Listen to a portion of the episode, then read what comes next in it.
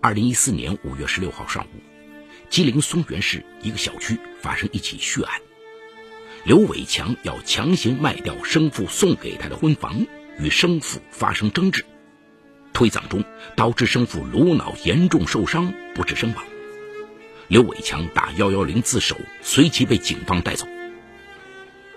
这起血案让人唏嘘啊！就在两年前，刘伟强因为在修车时意外受伤，发现自己竟是稀有的 AB 型 Rh 阴性血型。一个来给了献血的陌生小伙子，不仅跟他长得很像，而且他们还是同年同月同日生，由此引爆了他的身世秘密。他原来是被亲生父亲遗弃的，给他献血的人竟是他失散了二十多年的孪生兄弟，他还有一个孪生妹妹。最终，在孪生情的感应和呼唤下，他与亲生父母相认。然而之后却发生了一连串意想不到、大喜大悲的事情，并最终导致他误杀生父。今天我要给大家讲这么个故事，叫《输血输来了三胞胎》。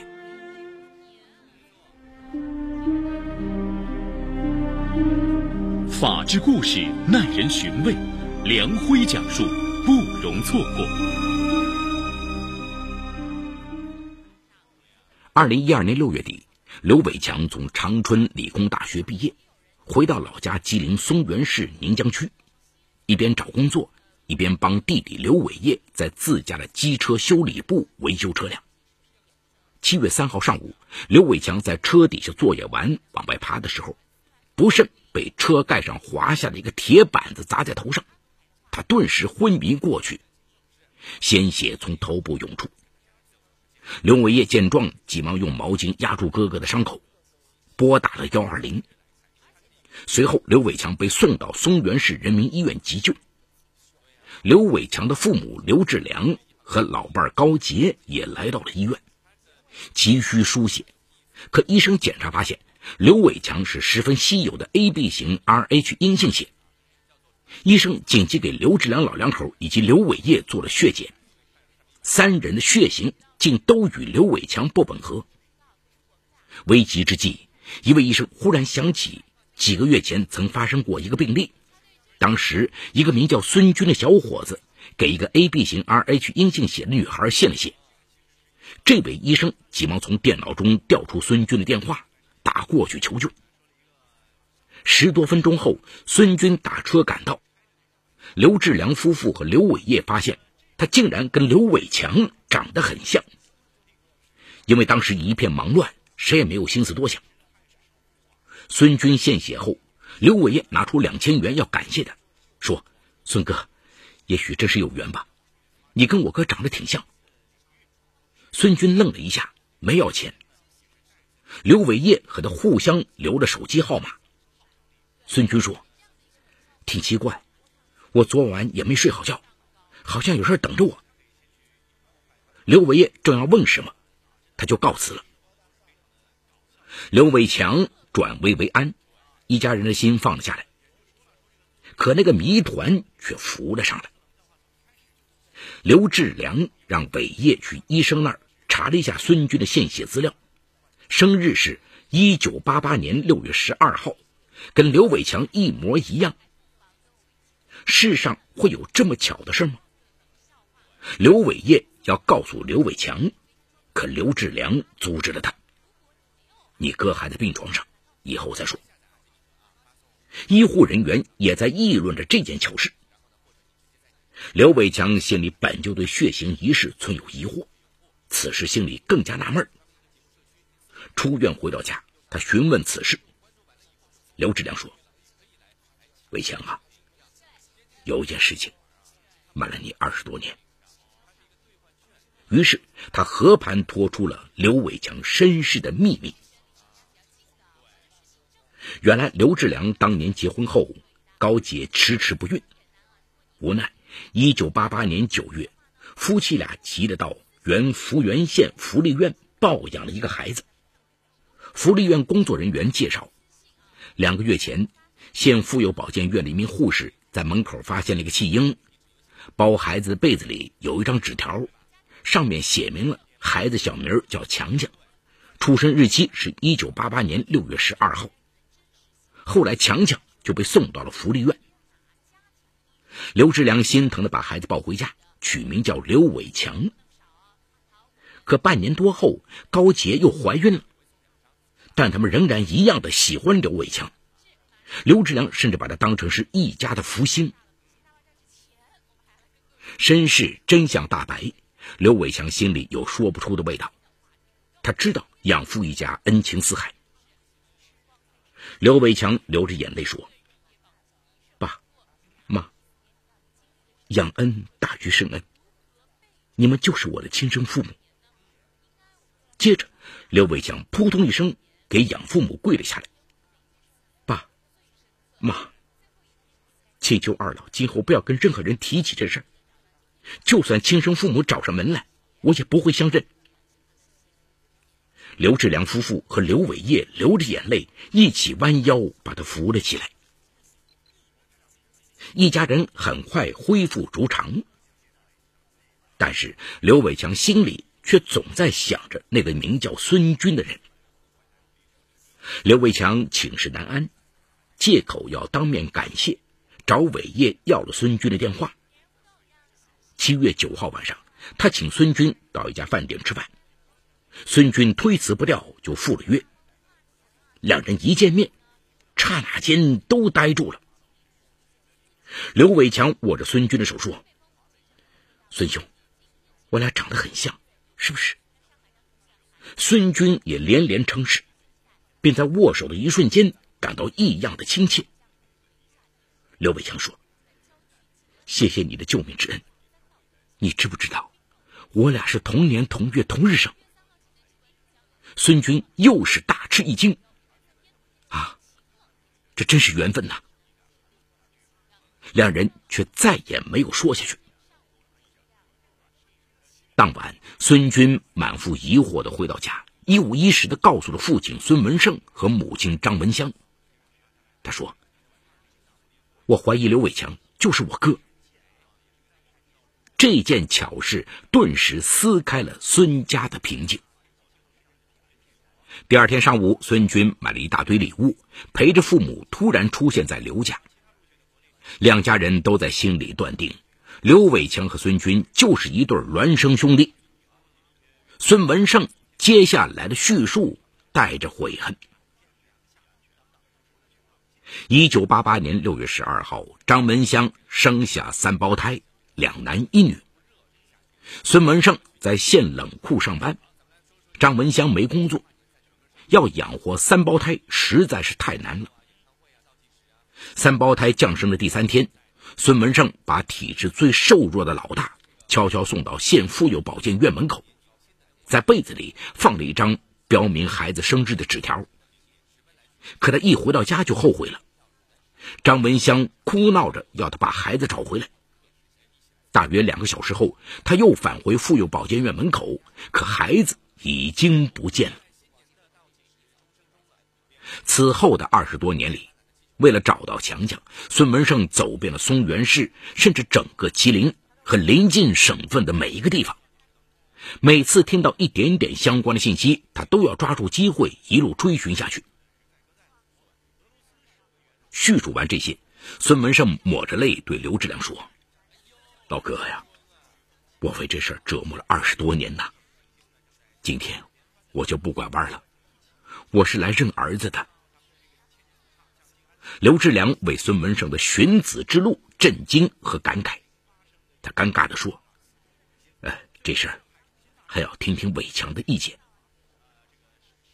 刘伟强的心就像被针扎了一样，他尽量平静地说：“叔叔阿姨，孙军对我有救命之恩，这个恩我得感谢。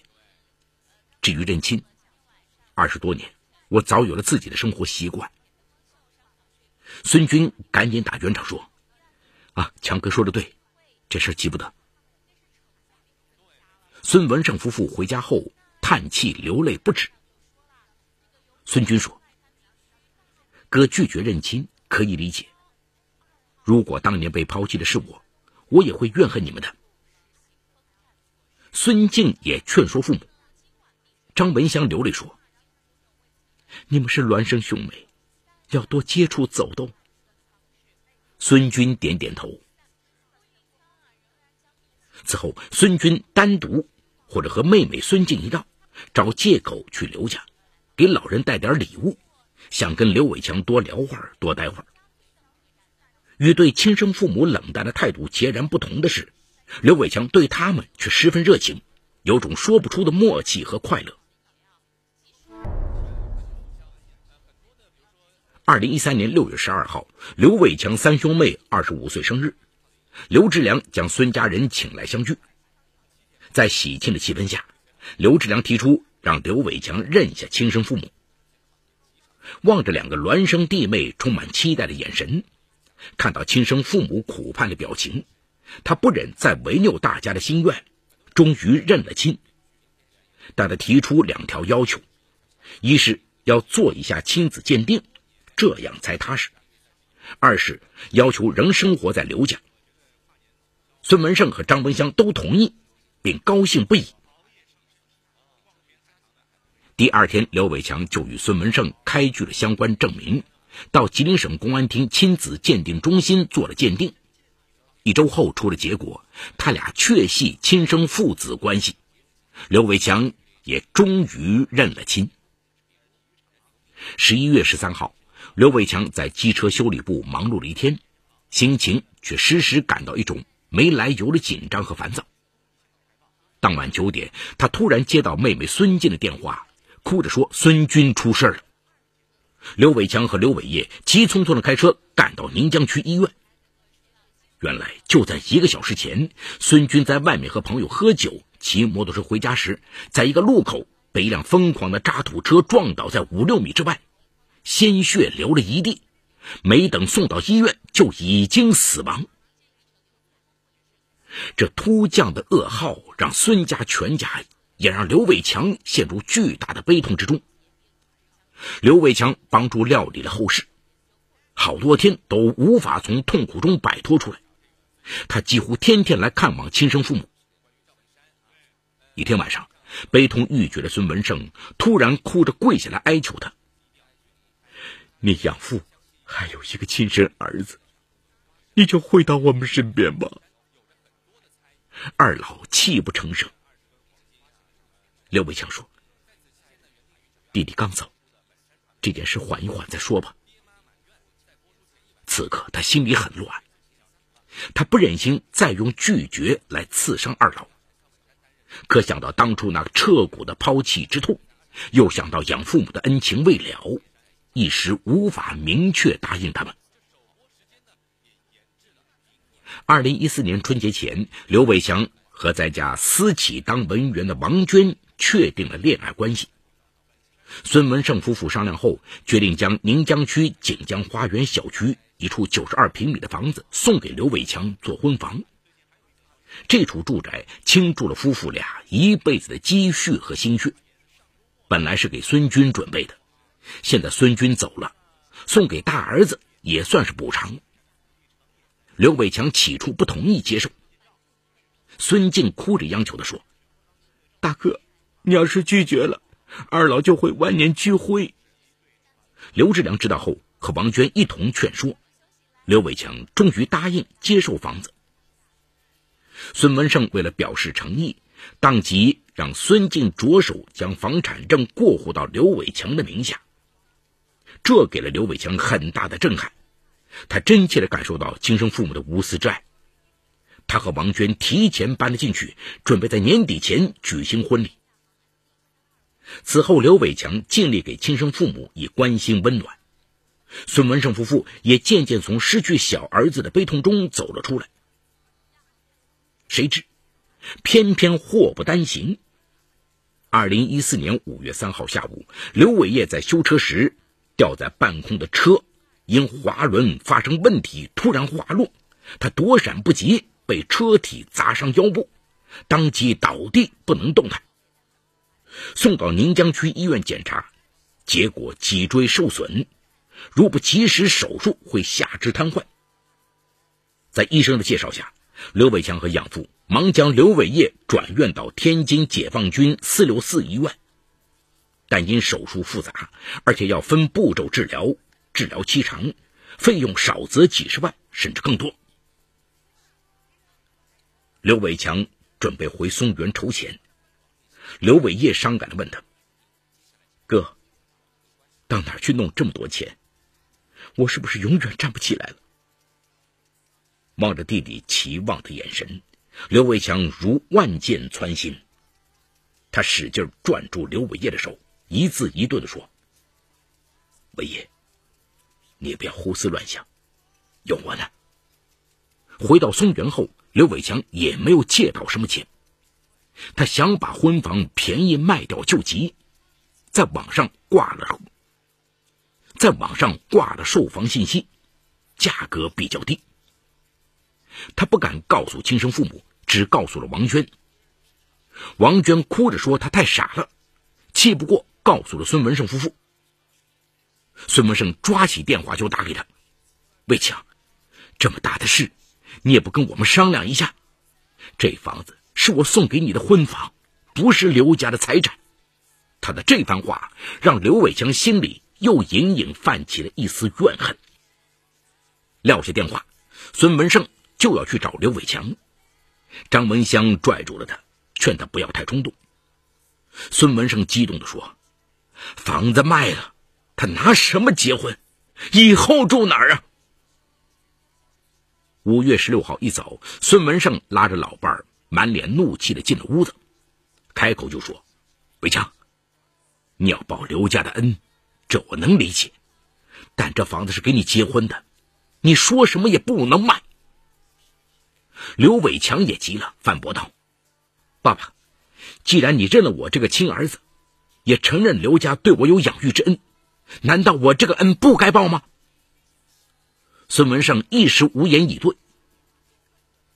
就在这时，门铃响了，刘伟强打开门，进来一对年轻夫妇。原来这对夫妇在网上看到售房信息后，约好了与刘伟强今天面谈。孙文生气愤的从沙发上站起来，拦住买主，冷着脸说：“对不起，你们回吧，这房子我们不卖了。”说着就要把两个买主撵出门外。刘伟强见状急了，上前阻拦他。孙文胜也急了，冲刘伟强大吼道：“怎么，你还要强卖吗？”买主见一家人意见不一，干脆出门走了。刘伟强要出去换回买主，孙文胜用身体挡住他，便要关上大门。刘伟强气得推了父亲一把，由于情绪激动，用力过大，孙文胜又背对着门，身体顿时失去了平衡，脑部后仰摔向门框，身体重力完全倾注于后脑。本来就有高血压的孙文胜当即倒地，鲜血涌出。刘伟强见状慌了，急忙拨打幺二零。孙文胜被送到松原市人民医院后，医生检查他因后脑受力过大，出现严重塌陷，严重伤及颅脑，流血过多，不治身亡。孙静得知消息，赶到医院，抱起父亲痛哭。刘伟强悔恨莫及，打了幺幺零自首。几分钟后，松原市公安局宁江二分局刑警队民警赶来，将他带走。他对误杀生父孙文胜的事实供认不讳，痛悔自己跟亲生父母没有好好沟通，在带着一股怨气的情况下，匆匆的想低价卖房，以致酿成杀父的惨剧。好，故事说到这儿就告一段落。故事中，犯罪嫌疑人为真名。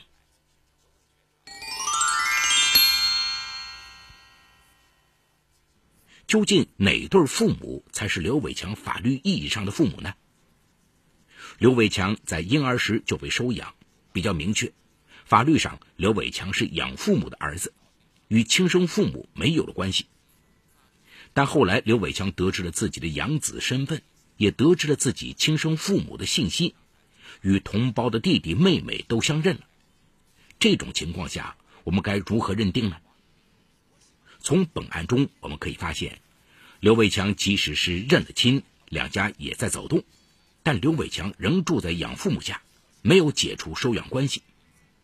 根据我国收养法的规定，收养解除后，养子女与养父母及其他近亲属间的权利义务关系即行消除，与生父母及其他近亲属的权利义务关系自行恢复。但成年养子女与生父母及其他近亲属间的权利义务关系是否恢复，可以协商确定。根据这条法律的规定，成年养子女与生父母的关系要恢复，必须满足两个要件：一是收养关系要解除；二是成年养子女与生父母要协商确定是否恢复亲子关系。在本案中，这两个要件都没有满足。因此，从法律意义上来说，刘伟强仍是养父母的儿子。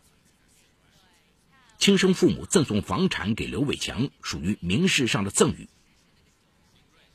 另一个法律问题是，案件发生后，被害人的女儿与妻子出具了刑事谅解书，这一行为在司法实践中有什么作用呢？如果被害人方面出具了谅解书，说明被告人的社会危害性大大降低。对于他的最终量刑将起到酌情减轻的作用。